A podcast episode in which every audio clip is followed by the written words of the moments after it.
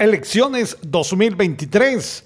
Llegan las papeletas al municipio de Ixcán, Playa Grande, Quiché.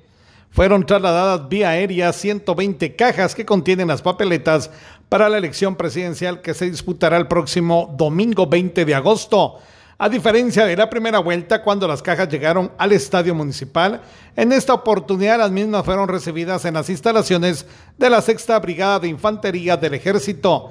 En total serán 120 cajas distribuidas en seis centros de votación del casco urbano y ocho del área rural, según información de la Junta Electoral Municipal. Desde Emisoras Unidas Quichén, el 90.3 reportó Carlos Recinos, primera en noticias, primera en deportes.